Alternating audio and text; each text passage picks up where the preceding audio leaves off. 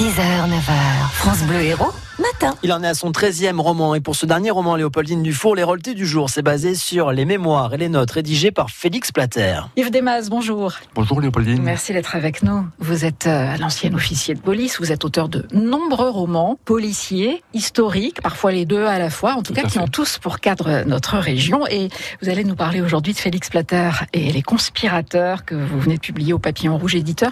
Il paraît que ça a été une des meilleures ventes de la dernière comédie du livre. Effectivement, mais la comédie du livre, chaque année, je fais quand même euh, un, carton. gros score.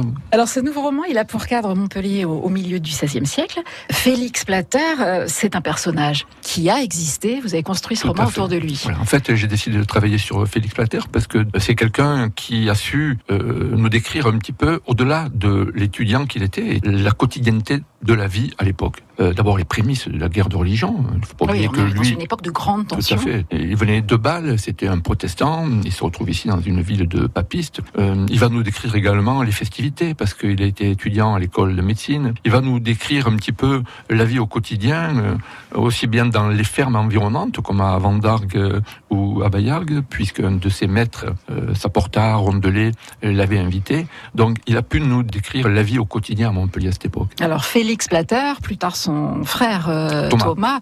sont venus donc de Bâle faire leurs fait. études à Montpellier. Et c'est vrai qu'il y a eu cette correspondance avec euh, le père, et puis euh, tous les écrits dans lesquels on retrouve aussi beaucoup de choses sur le quotidien d'un, sur ce qu'on appelait les escoliers, hein, les Bien étudiants sûr, en médecine de Montpellier, c'est eux qu'on appelait comme ça, avec tout, tout leur rite, leur tradition. J'ai envie de dire presque entre guillemets tout le, le folklore qu'il y avait Bien autour sûr. des études Le elles-mêmes. folklore était important hein, au niveau des traditions. Mais vous savez, Félix Plater, il- il a pratiqué le côté Erasmus de nos études bien avant l'heure, puisqu'il est venu, il a été hébergé euh, par euh, Catalan, qui était un célèbre apothicaire, et qui lui a permis de faire des études, puisque son père n'avait pas les moyens de les lui payer.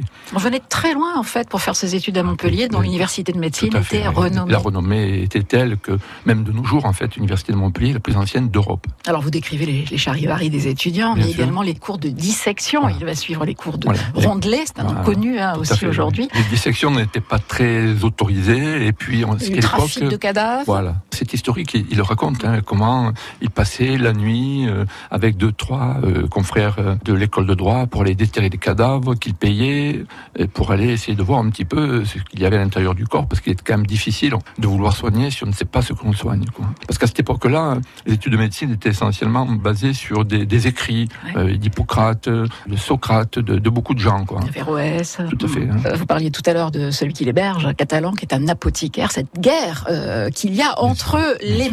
Médecins et Bien sûr. les apothicaires à la et, euh, sûr. et- Et même et les les futurs- épiciers presque. Et même les futurs barbiers, les futurs Oui. barbiers qui seront les les chirurgiens. Euh, Le côté noble des médecins, c'était que justement, ils ne touchaient à rien. Quand il y avait une autopsie, le médecin disait euh, ouvrez-la, euh, enlevez ça, mais il ne touchait pas. On le dit bien d'ailleurs dans le roman, Félix Plater, il- il a exercé une certaine activité rémunératrice, sans le dire pour autant, parce que à partir du moment où un étudiant avait une activité euh, manuelle, il était plus digne d'être euh, étudiant à l'école de avait mis médecine. les mains dans le camp- Ah oui, Dans le cambouis, on dirait maintenant. Oui, oui.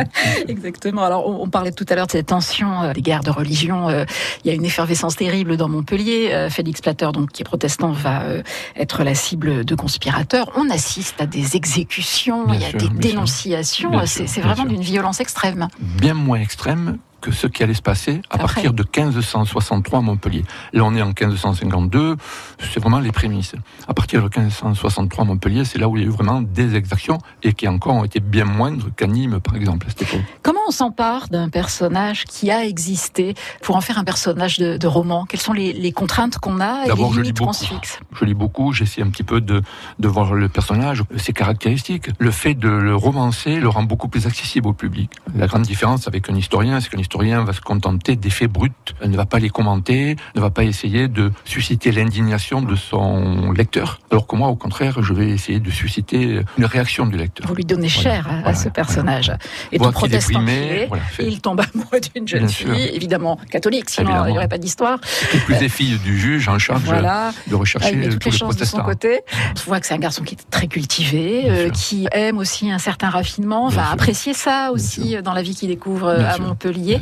N'est pas dénué d'un certain humour. Euh, faut pas oublier que les protestants, euh, c'était des gens qui étaient beaucoup plus rigoureux, beaucoup plus sombres. Ils étaient habillés de noir. Il arrive ici où les gens sont habillés avec des vêtements de couleur, où on fait la fête. On a des fraises très développées. Mm. Euh, donc pour lui, c'est un peu la, la, surprise quand même. Hein. Je vous invite vraiment à vous plonger dans ce Montpellier du XVIe siècle parce que c'est passionnant. Puis en même temps, on reconnaît des endroits qu'on connaît aujourd'hui encore, hein, des noms de rues, des décors, la place sont décrits dans, dans, les écrits de, de Plater lorsqu'il s'adresse à son père. Félix Plater et les conspirateurs, le papillon rouge éditeur, chez tous les bons libraires. Merci Yves Demas, passez un bel été. Merci. Et si vous voulez repartir avec euh, bah, justement euh, ce livre et le lire, vous pouvez nous appeler tout de suite au 04 67 58 6000. 04 67 58 6000. Il n'y a pas de question, il suffit d'être euh, le plus rapide. Appelez-nous tout de suite. Allez, c'est parti.